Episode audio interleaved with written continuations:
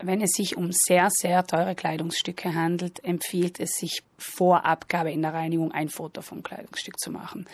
Jedenfalls bei allen Kleidungsstücken empfiehlt sich ein Kontrollblick. Ist alles, wie es sein soll? Fehlen eventuell Knöpfe? Sind die Nähte alle in Ordnung, dass ich weiß, was ich hingebracht habe, damit ich dann auch wieder weiß, was ich abhole aus der Reinigung?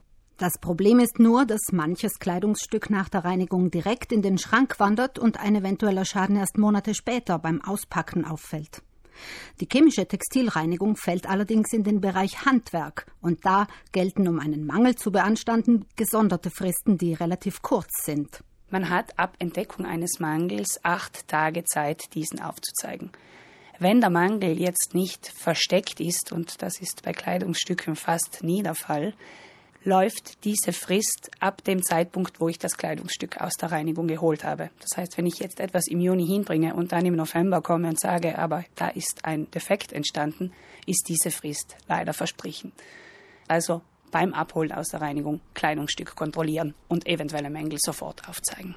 Kleidungsstücke, die aus mehreren gleichfarbigen Teilen bestehen, wie Jacke, Kapuze und Gürtel oder ein dreiteiliger Anzug, geben Sie am besten immer zusammen in die Reinigung, auch wenn ein Teil nicht gereinigt zu werden bräuchte.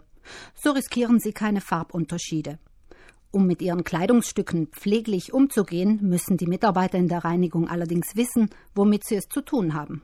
Die Grundlage aller Reinigungsprozesse ist der Pflegehinweis, das Wäscheetikett im Kleidungsstück. Also wenn das fehlt, fehlt die Anweisung an den Textilreiniger, wie er mit dem Kleidungsstück umzugehen hat. Das heißt, schon beim Kauf wäre es gut, einen Blick darauf zu werfen, ist das Etikett da, ist es vollständig, sind alle Pflegehinweise da. Natürlich umso wichtiger, je teurer die Kleidungsstücke sind.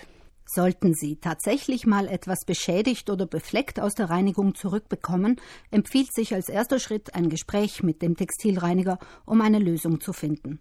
Zu berücksichtigen ist bei Mängeln auch immer das Alter des Kleidungsstücks. Also ein vier Jahre alter Rock ist nun einmal nicht mehr so viel wert wie ein neuer Rock.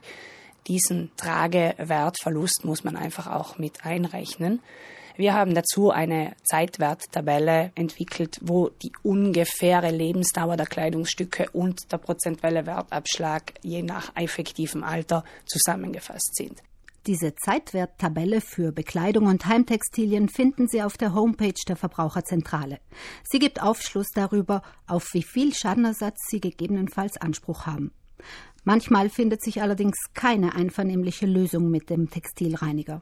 Wenn sich im Kompromisswege keine Lösung finden lässt, dann ist es Zeit für eine schriftliche Mängelrüge. Dazu gibt es Vorlagen auf der Homepage der Verbraucherzentrale.